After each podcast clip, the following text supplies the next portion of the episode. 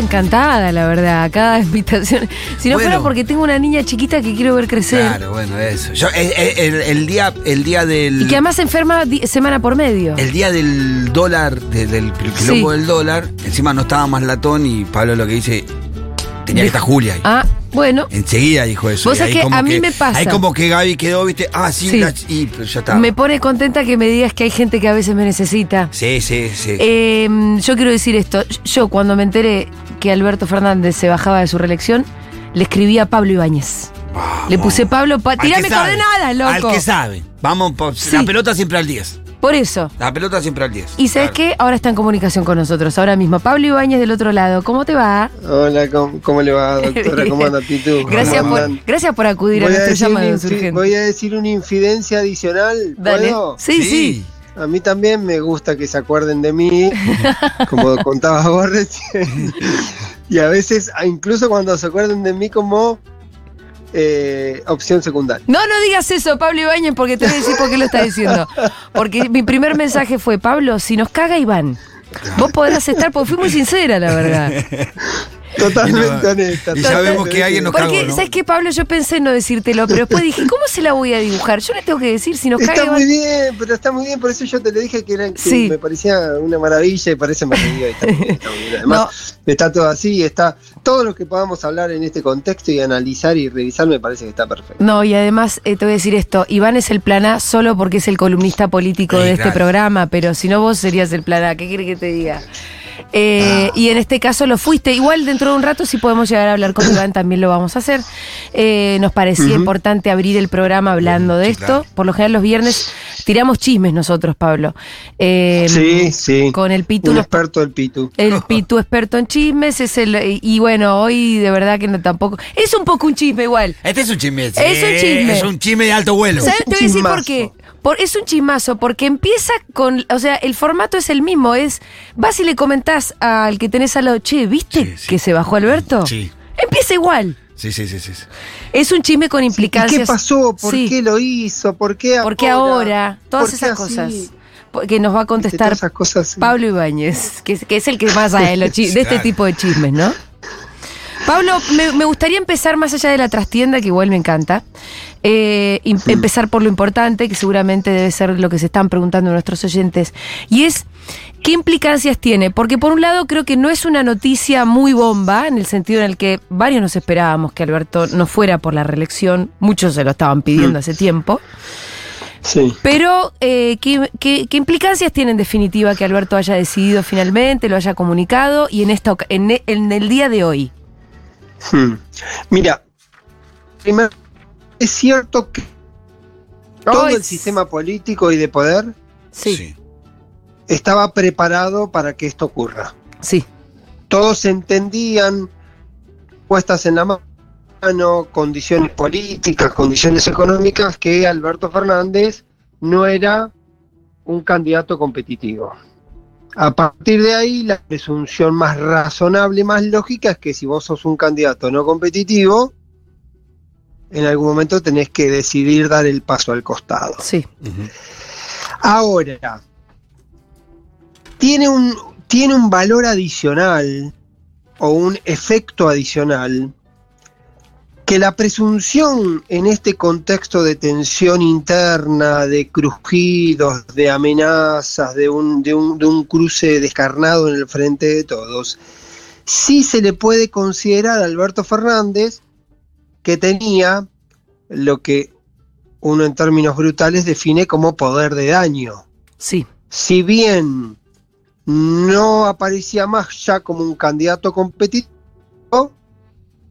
uno podía entender que manejando los resortes del Estado, siendo presidente de la nación, todavía tenía poder de influencia y posiblemente en esos casos el poder de influencia se mide más por los perjuicios que podés generar, si querés poner un pie, si querés trabar algo, si querés complicar, que por lo que puedas hacer de manera positiva. Por lo tanto, Además, déjame que te interrumpa un segundo. Para poner un ejemplo Sí. a lo que vos estás diciendo, es lo que pasó en los últimos dos, tres días, que fue que por la torpeza de los rumores de la posibilidad de que Antonio Aracre viniera a suplantarlo a Massa en el Ministerio de Economía, se generó una corridita del dólar.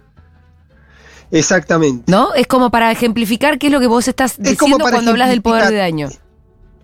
El poder de daño, y a veces puede haber poder, eh, un poder de daño mucho más imponente. Yo el Sí. capítulo Aracre, si querés en otro momento lo charlamos, a mí me suena un poco paradójico que alguien haya pensado de verdad que Aracre podía reemplazar a Massa. Digo, eso lo pongo más en el lado del interlocutor, del que a mí me vienen con ese chisme y yo digo, che, ¿de dónde sale? Pero No, ¿cómo no alguien se lo no puede me- tomar en serio? Por lo menos no me suena lógico. Sí, no. se lo pregunté a una persona muy importante del gobierno y me decía, no, lo que pasa que en el mercado creyeron que detrás de Aracre venía la validación de Alberto. Y ahí sí, si aplicamos esa lectura, podemos ir al concepto de la capacidad de Sí, daño. Sí. Em, Sigamos en la idea en la que venías. sin la idea ya definitivamente despejada la incógnita de que Alberto Fernández vaya a intentar una reelección, eso reduce ¿sí? su, capacidad para intervenir sobre el resto del proceso. ¿Eso baja a cero o no? Porque de hecho mm, va a seguir teniendo protagonismo y va a querer tener Bueno, todavía protagonismo, que después nos metemos es lo de que dice expresamente en el video.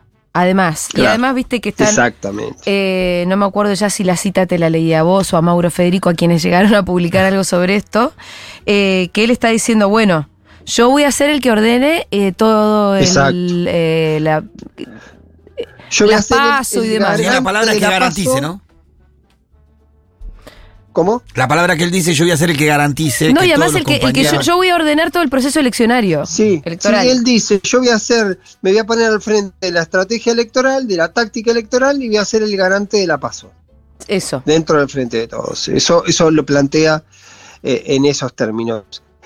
Ahí está de alguna manera cambiando de rol tratando de convertirse. Hay una vieja historia, yo no quiero ser muy larguero, pero hay un viejo planteo, no viejo de hace mil años, sino de esta semana, de estos meses, que alguien decía, Alberto tiene que decidir si es Dualde, en el sentido de que se corre del centro de la escena y trata de colaborar con ese eh, proceso del recambio sin dejar de ser candidato, o aventurarse como Macri a una elección eh, absolutamente complicadísima. Bueno, en este momento parece decidir o tratar de querer ser Dualde, Claro. también poniéndose en el rol de yo voy a ordenar Sí. un rol, voy a adelante y voy a impulsar el mecanismo de la paso para que desaparezcan, y esa es la otra línea, los dedazos, para que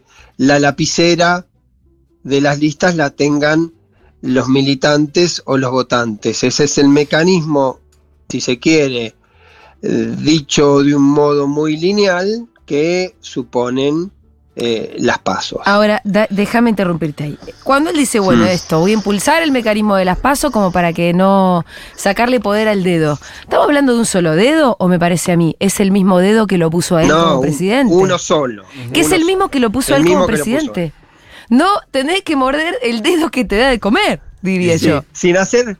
Sí, no, ta- sí. O, o- o también puede ser que si hubiese en esa decisión hubiese una autocrítica, Claro. Claro. podría Sí. decir, olvidémonos que de que haya dedos iluminados que puedan disponer cuestiones que deberían resolverse de otra manera.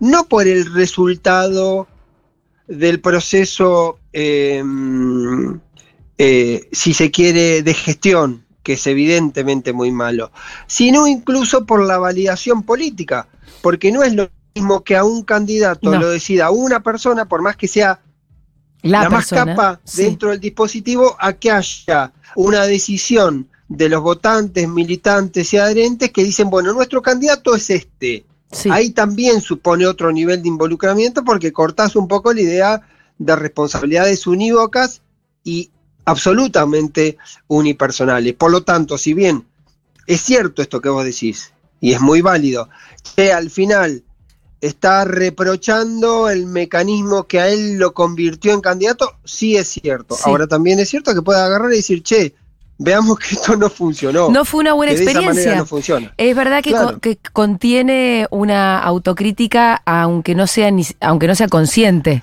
Aunque no sea consciente. La como diciendo, no, ven, ven que esto, Sí. que venga uno y diga el candidato es este, No, No sale bien. no sirve. No sale bien. Porque, porque además queda después, mirándolo, digamos, tratemos de abstraernos un poquito, queda como mediada esa cuestión del respaldo de una distancia, porque también ese mismo mecanismo, si vos lo mirás hoy, perjudicó a Cristina. Porque dentro del propio dispositivo del Frente Sí. de Todos, incluso los adherentes, simpatizantes y militantes del cristinismo y el, kir- y el kirchnerismo cuestionan aquella decisión de ¿Y sí? Cristina. Sí, Sí, claro. y con razón. Bueno, y entonces, Entonces. sí, entonces. Entonces, si ese es el mecanismo, lo que yo creo que acá se abren dos caminos. El camino que viene expresando Alberto Fernández es que esto vaya a una paso, eh, que debería ser competitiva o que en el imaginario es competitiva, pero que también puede ser sanguinaria. Una masacre entre un candidato del gobierno, digamos, de Alberto Fernández y un candidato del kirchnerismo, cristinismo, que sí, digamos, para simplificar, de Cristina. Un candidato de Alberto y un candidato de Cristina. Bien, pongámosle nombres propios.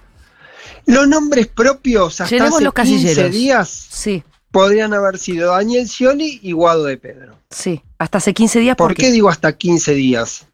Pasaron cosas. Por- porque pasaron cosas. Y pasó una cosa que para muchos fue absolutamente menor, anecdótica, qué sé yo, que fue una foto y una visita que hace Daniel Scioli a Quilmes, Con Mayra. Con donde Mayra. se encuentra con Mayra Mendoza, tiene una actividad, una reunión y hay una difusión de esa foto y hay un subtexto a modo de em, comentario político sobre esa foto.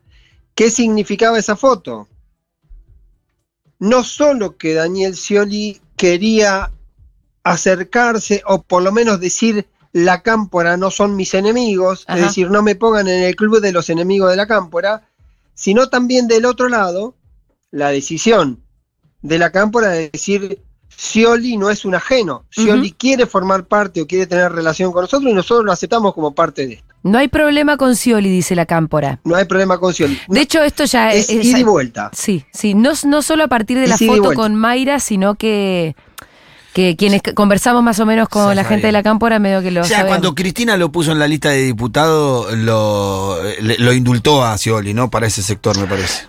Eso en el 2017 Sí. está muy bien el recuerdo de Pitu, Aunque que pasa mu- algunos pasó decían lo tiró tiempo". al fondo del mar porque lo dejó quinto. No, fue casi el único dirigente de la política que estuvo en esa lista. Porque vos te acordás que fue Sí, Unidad sí. Ciudadana, que aparecieron, Sí. Claro. apareció Salvarrey, Sí, sí, sí, aparecieron todas, todos casi extrapartidarios, outside en alguna manera. La idea de los ciudadanos, ¿te acordás? Sí, totalmente. Bueno, entonces, está bien el registro de Pitu, pero leyéndolo ahora, mirándolo ahora, venía la lógica de Scioli convertido en el candidato del, de la Casa Rosado, el Ajá. candidato de Olivos. Cuando hace ese movimiento, y es un movimiento de a dos, como el tango, Scioli dice yo quiero mostrarme con vos, y el otro acepta mostrarse con vos, las gestualidades no lo vemos como un enemigo, no lo vemos como un rival, no lo vemos como algo ajeno. Y en ese mismo movimiento, lo que- no, debo decir acá como, el, como dato al pie, Mayra Mendoza difícilmente haga algo de ese tipo sin la validación de Máximo Kirchner. Cierro paréntesis. Y sí, Sí. En ese proceso, lo que está haciendo también la cámpora, tomémoslo como, como una integridad, le está sacando a Scioli la condición de candidato albertista y en el mismo movimiento le está sacando Alberto Fernández una pieza Su candidato. ¿Sí? Le comió el ¿Por qué alfil. la derivación esta vale la pena? Mm, No sé si dijiste algo. No, No, no, eh, no. Pitu dijo le comió el alfil, por esto de que en un momento, de un momento a otro, Alberto se queda sin candidato propio. ¿Qué ocurrió una semana después? Cinco días después. Aparece Agustín Rossi como potencial candidato. Ese movimiento, la aparición de Rossi debe leerse en este, en este proceso muy complejo de sutileza, así que sé yo, o uno lo puede leer, yo me animo a leerlo, Ajá. si queremos ser más específico, como una señal de que hay un ruido ahí entre Scioli y Alberto, porque también uno se pone en el traje de Scioli y dice, si yo puedo ser el candidato de los dos, ¿por qué no voy a ser el candidato de los dos? ¿Por qué voy a ser el candidato de Alberto contra el candidato de Cristina? Si en esa ecuación además puede ser que me, que me complique electoralmente. Ahora, Si puedo llegar a una paso, claro. si no logro ser el candidato bendecido por Cristina, si por lo menos no ser el candidato vedado por Cristina, es negocio. Sí, claro. Y evidentemente esto también deja un poco fuera del juego a Guado como candidato de Cristina barra la cámpora. Si esa fuese la hipótesis, si esa fuese la hipótesis, tenemos que volver a barajar, salvo que uno decida, porque en esa misma ecuación, si nos ponemos muy especulativos, que es algo que a mí me gusta hacer, porque me gusta mirar esos procesos, digo, ¿por qué la cámpora, si en teoría tiene un candidato propio, va a abrazar a un candidato ajeno? ¿Por qué si el candidato de la cámpora tiene todos los votos de Cristina, ¿por qué le va a coparticipar un pedacito de esos votos diciéndole a Scioli, vos también sos formar parte de este club? Y no lo va a empujar lo más lejos posible para decir todos los votos de Cristina que estén acá, en Guado. A ver, no quiero perder nada, ¿cuál- no quiero darle, no quiero regalarle tres votos a Scioli que, que lleguen a creer en algún momento que está bien visto por Cristina. Eh, acá hay dos posibilidades. O porque quieren que la paso no sea sanguinaria, O pueden compartir fórmula. o, o para que compartan fórmula, o porque en realidad Guado ya dejó de ser el candidato de la cámpora eh, o Bueno, nunca lo es fue. una- es una o nunca Tiraste fue. tres opciones y me gustan las tres. La primera impresión es si esto deriva inevitablemente en una paso, tratamos de ser civilizados. Claro. Sí. Que la Sería la sangre no llega al río, más- ¿no? Que la sangre no llega al río. Sí, sería la mirada más amable, Pitu, después de que se estuvieron tirando con todo los últimos dos años, digamos. Sí, sí, después, sí. después que te. eh, Sería un rapto de, de- mirada- demasiada, responsabilidad, decís vos. Inverosímil a esa Sí. altura. No, puede ser, puede ser, digo, que, que también es cierto que en un momento pares la pelota y digas, che, muchachos, nos sirve una. Yo insisto con esto, también vos podés ir una paso ordenada o una paso eh, a todo o nada. Eh, Macri fue en el 2015 a una paso ordenada que lo validó hacia adentro y fue un golazo en términos tácticos. Sí. Entonces, vos después tenés en el mismo 2015, fuiste una paso todo nada en la provincia de Buenos Aires, Aníbal versus Julián, y así terminó. Eh, entonces, hay ahí una consideración de que siempre se le suele eh, atribuir a que Cristina no le gustan mucho las pasos porque en un momento no puedes administrar los procesos de ese orden. No solo no puedes administrar los resultados, sino que no puedes ad- el mientras tanto, la campaña, La competencia. la competencia y el tono de la competencia. Por eso, por eso, digo, la competencia por lo general se pone peluda porque. por su propia sí, esencia. se pone sí. peludo porque es así, porque en un momento te tenés que desmarcar, porque tenés que explicarle al otro por qué a vos sí y al otro no. Sí, sí. Y capaz que si no tenés muchos argumentos para decir yo soy el mejor candidato, empezás a decir que el otro es el peor candidato. Entonces, digamos, es un juego un poco... Peligroso. eh, claro, en ese punto. Entonces, y ahí se abre la puerta, por eso, si querés, cerramos acá en tu diagnóstico o en tu lectura, vamos a lo otro. Digamos, si, si uno piensa en el escenario de Alberto, que sería una paso competitiva, un candidato de Alberto y un candidato de Cristina, a los cuales hay que poner el nombre, que también es un proceso más difícil, ¿sí? La otra opción es si en momento político, ¿sí? No sería más disruptivo y más novedoso que haya un candidato único a que haya paso. Sí. Te voy a decir algo más. Que sería Scioli a todas luces. No, di- ¿No? ¿No? digo que sea Scioli. Yo creo que hay dos personas que pueden ser esa, esa figura. A ver. Una es Scioli y la otra es Massa. Y sí. claro. Mm, creo que no hay más nada. Y si los dos quieren ser, Por ¿esa paso te la imaginas? Porque esa paso sí sería sanguinaria. Eh, para mí, eh, mm, si Massa fuese candidato, le pueden caber eh, la cláusula no escrita, el reglamento no escrita de la formación del Frente de Todos que dice si uno de los tres referentes principales Mm, de la coalición es candidato, no hay paso. va él. Claro. Exacto. De querer mí- ir masa tendría que ser el único. Además de Sí, todos los ruidos, si se ordena medianamente, si se estabiliza, si no se desmadra, todos los componentes externos, exógenos que no se pueden administrar o que no se pueden anticipar sobre la política, sobre la economía, si más para más candidato creo que tiene que ser candidato, si no candidato único, el candidato ultramayoritario, no una, no una paso competitiva. Si vos me decís, va Massa y después queda, por ejemplo, Grabois, como un candidato Grabois, sí, puede ser. claro. Pero no veo masa contra Guado o masa incluso contra Scioli. Que le pongan un. Si te invierto, Claro, perfecto. Scioli capaz que le encantaría la hipótesis de ir a una paso contra masa. ¿Y por qué le encantaría? ¿Sí?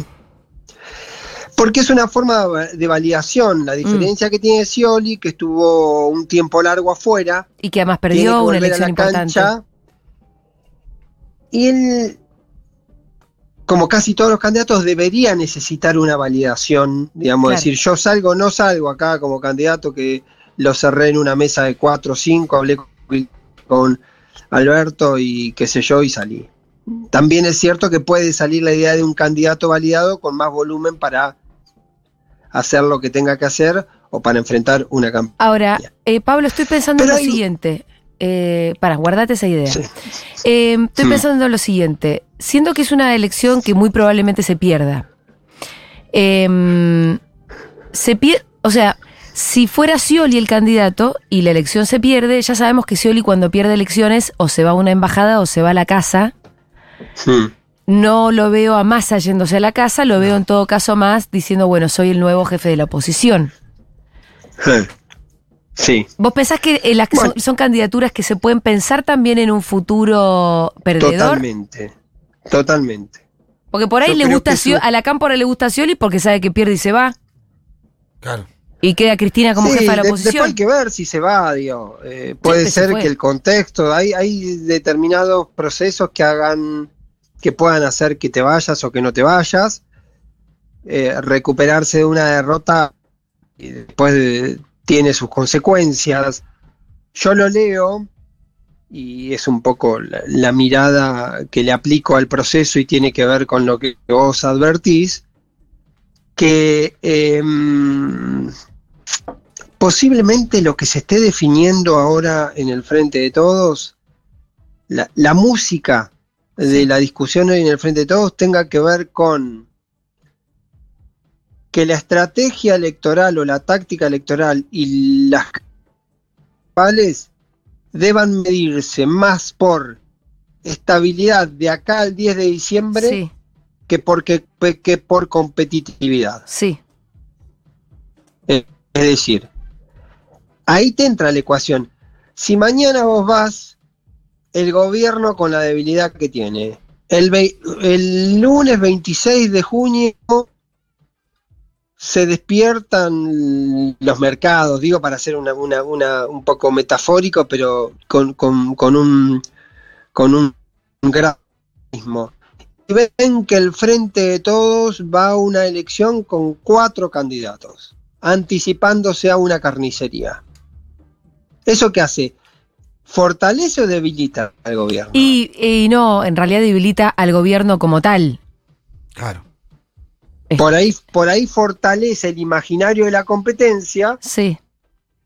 pero, para gobernar es un quilombo, ¿no? que tenés que llegar al 13 de agosto, gobernar, ordenar, seguir Sí, rodeando la deuda. En rigor tenés que llegar a que diciembre, además. el- Sí, Es por, eso, por eso plan, digo, todo ese sí. proceso. ¿no? Entonces, ese mismo, ese mismo mm, renglón de que puede convertirse en una bandera de supervivencia política, decir, bueno, yo llegué, soy ministro de Economía, llegué al día de diciembre, entregué la llave de Economía con quilombo, con crisis, pero sin un estallido, Sí. sin una, una mega devaluación. Si soy candidato, llego hasta ahí y me siento a colaborar con el que viene Claro. es una construcción quizá un poco eh, novelesca en este contexto. Pero no mira lo que ocurrió esta semana.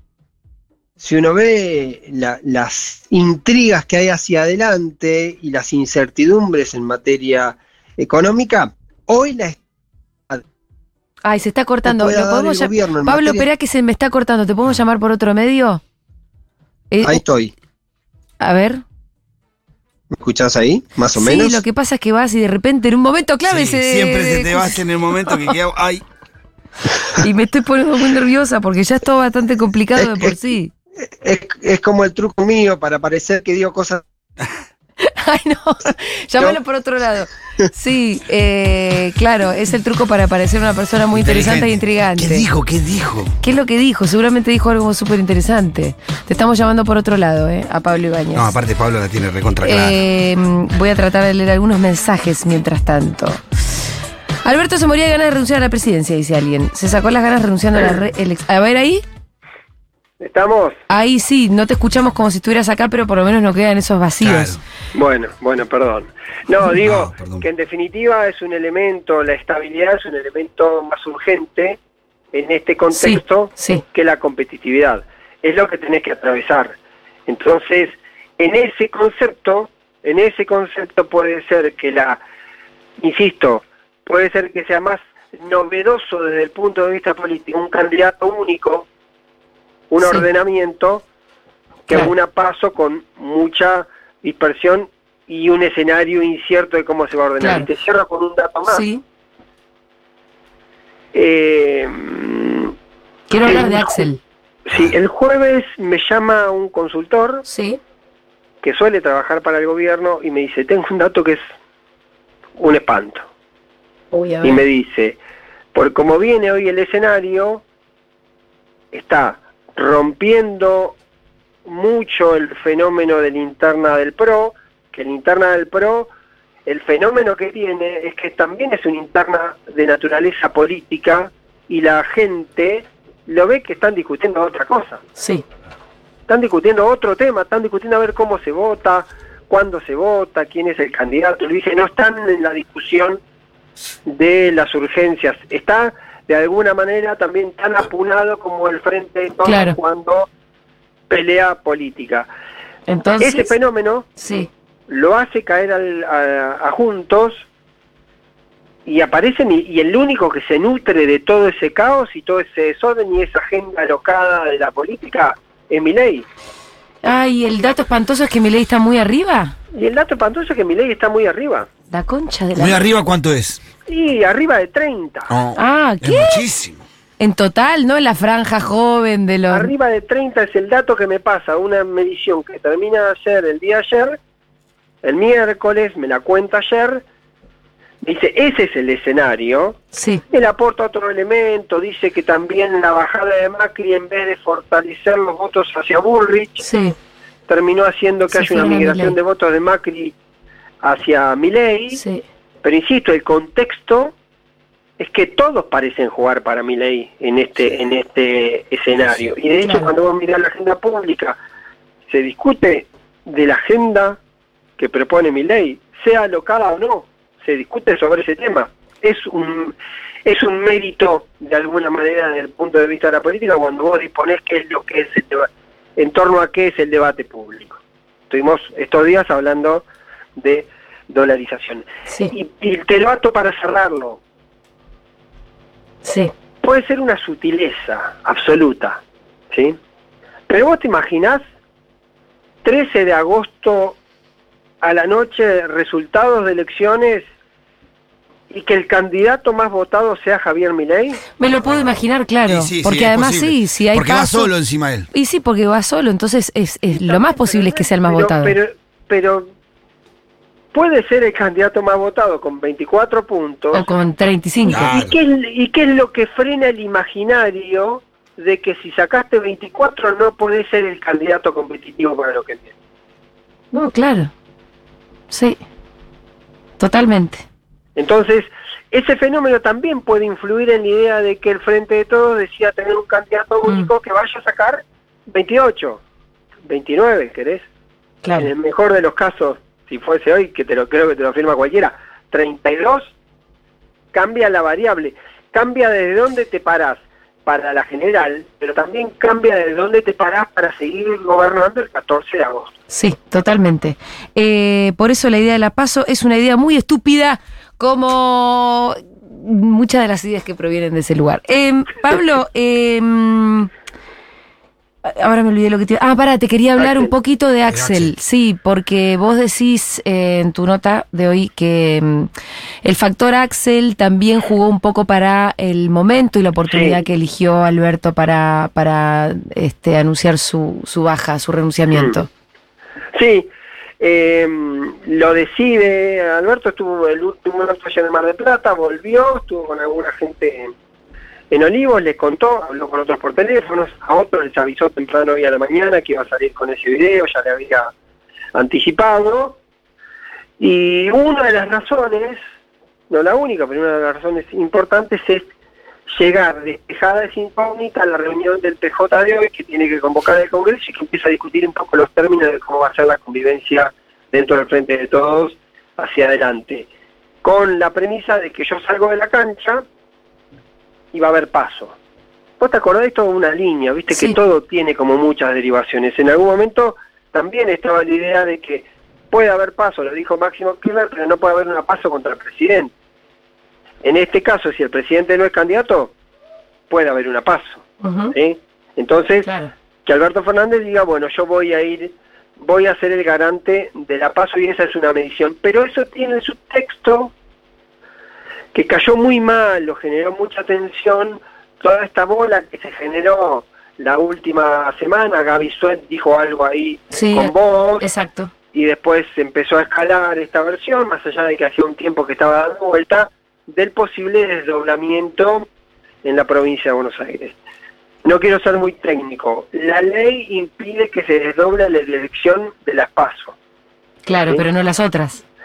pero permite que se desdoble la otra. Por distintas cuestiones de otras legislaciones y de tiempos de escrutinio, la elección podría desdoblarse, podría hacerse como mucho tres domingos antes de la general, como mucho. Porque vos tenés la paso y después hay un periodo de 40, 50 días de escrutinio y validación de listas. Como mucho podría ser los primeros días de octubre. Sí. ¿sí? Es decir, jurídicamente están dadas las condiciones, hay otras cuestiones de logística, si la justicia bonaerense puede hacer una elección, Sí. hacer una elección hace 20 años, la última elección de la justicia bonaerense, elección propia de gobernador, fue en el 2003 con Felipe Solá. Ajá. Hay toda una cuestión logística de funcionamiento, Claro, no es tan fácil hacerla propia. no ¿no? es tan fácil, pero sí es una carta política. Sí. Era una carta política que estaba sobre la mesa y que se podía mover para tratar de precipitar esto. En teoría... ¿Vos decís que, con- que, que Alberto habiéndose bajado hace que la movida de desdoblar ya no tenga sentido o aún podría serlo? no tiene sentido Mm. objetivamente. Porque si el planteo era que hace mucho, se viene diciendo, en el, en el, en el plenario antiproscripción de Avellaneda, esos días antes que se estaba viendo qué hacer, había aparecido, más allá de la cuestión Cristina, aparecía muy fuerte la idea de eh, el peligro de un candidato malo arriba. Ya aparecía esa idea. Y la cuestión hoy por hoy es decir, Claro. si vamos con un candidato Alberto que nos plancha, no queremos que nos pase lo mismo que le pasó a Vidal con Macri, Sí. ahí podría desdoblar. Lo que estaba claro que era una presión para que Alberto salga Sí, del menú. sí. Pero ah, Si vos decís que sale Axel, del menú, en teoría eso ya no tiene más sentido. pero Axel podría ir en, en la boleta con Scioli, con Massa, eso ya es otra historia.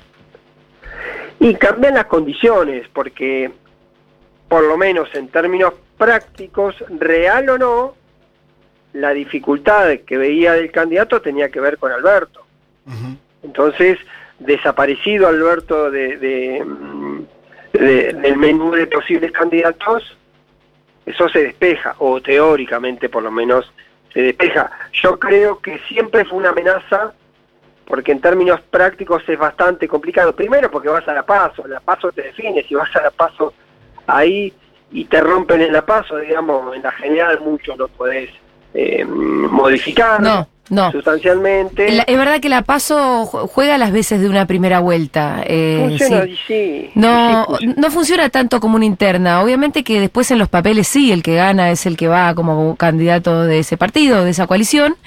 Pero, pero en, en términos psicológicos y en el, ele- electorado, el ganador es, su, es el ganador.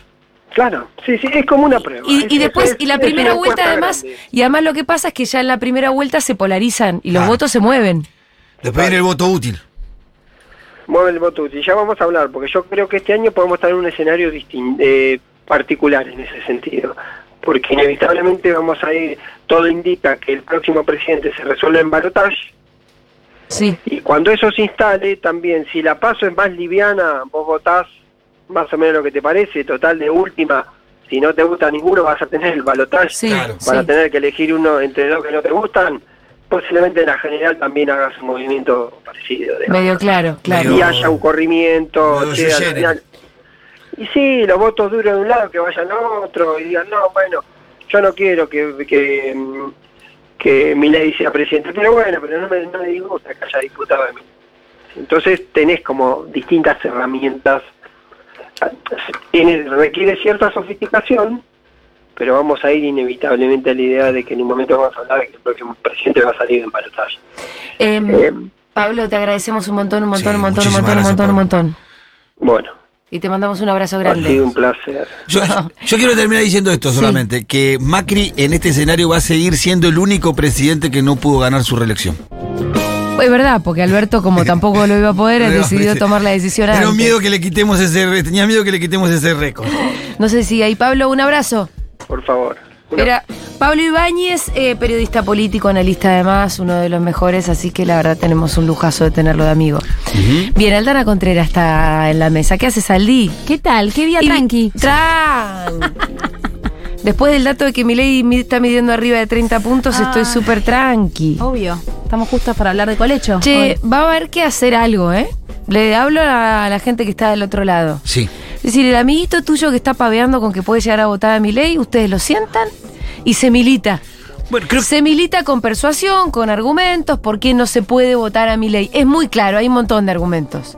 Pero se va a tener que trabajar. Porque no, puedo- no, no podemos tener amigos que voten a Milei livianamente porque no les interesa la política y entonces dicen, ay, si total hasta ahora la verdad que todo, todo fue siempre una mierda. No. No importa, Milei no se puede votar. Esto lo tiene que tener claro cualquier persona con la que- a la que ustedes tengan acceso. Y como padres de jóvenes, está Sí. buenísimo también dar esa discusión. Sí. Es re importante. Sí. De- hay que darse la responsabilidad ciudadana, así como vos responsablemente vas a votar el día que tenemos. Bueno, tenemos un trabajo previo que hacer y es evitar cualquier tipo de voto a mi ley. Evitarlo, evitarlo. Evitarlo porque nos ponemos el país de sombrero, ¿eh? Y después de salir de esos pozos es dificilísimo. Es dificilísimo. Yo sé que hay un montón de gente, o sea, lo sabemos porque las encuestas, pero digo, me llega gente que con liviandad va a, tra- va a votar a mi ley. Bueno, démonos el trabajo de sentarnos a explicar. Pero esto cambia mucho el escenario político, el, el- el paso que dio Alberto Fernández creo que genera un escenario totalmente distinto, a muchos nos llena de otras expectativas. No sé, Sale- nos saca no sé. el letardo. Creo que ahora sí tenemos menos excusas como para salir a dar la pelea que hay que dar. Y creo que sí, que Milei es al actor que más deje. Por lo menos hay que clarificar lo más posible el mensaje de Milei, hay que solo hacer recopilaciones de sus dichos, de sus declaraciones y debatir con nuestra gente si verdaderamente queremos un país en donde tengamos la libertad de morirnos de hambre, por ejemplo, o Sí. que para, para no morirnos de hambre vendamos un pibe o vendamos un órgano, o todas esas cosas que plantea Milei que de verdad son impracticables, cuáles son las consecuencias de la, de la do- dolarización. El otro día alguien en Twitter ponía el listado de cuáles son los países que no es Estados Unidos dolarizados. Todo colonia de Estados Unidos. Pero son, pero además son países realmente no bananeros, países que están hechos mierda, países O pobrísimos. colonias de Estados Unidos, que, que, que como son países asociados a Estados Unidos, el dólar le circula como en Estados No Unidos. tenés y- un solo ejemplo de una dolarización que haya sido más o menos exitosa. Y también creo que hay que dejar de reírse del personaje de Milei. No, no, no rato. es- no es gracioso, es Pero peligroso. de verdad, tal No cual. es gracioso, es muy peligroso. peligroso. Bueno, ¿de qué vamos a hablar ahora, Yeldi? Bueno, vamos a hablar de colecho, porque se estuvieron diciendo cosas muy horribles en otros medios esta semana sobre colecho, así que vengo a traer Bueno. información al respecto. Bien, perfecto. Eh, después de escuchar un poquitito de música y de una tanda, vamos a escuchar a Aldana entonces hablar de colecho. Colecho quiere decir dormir con tu bebé. Mientras tanto, vamos a escuchar este clásico de Sublime que se llama Doing Time.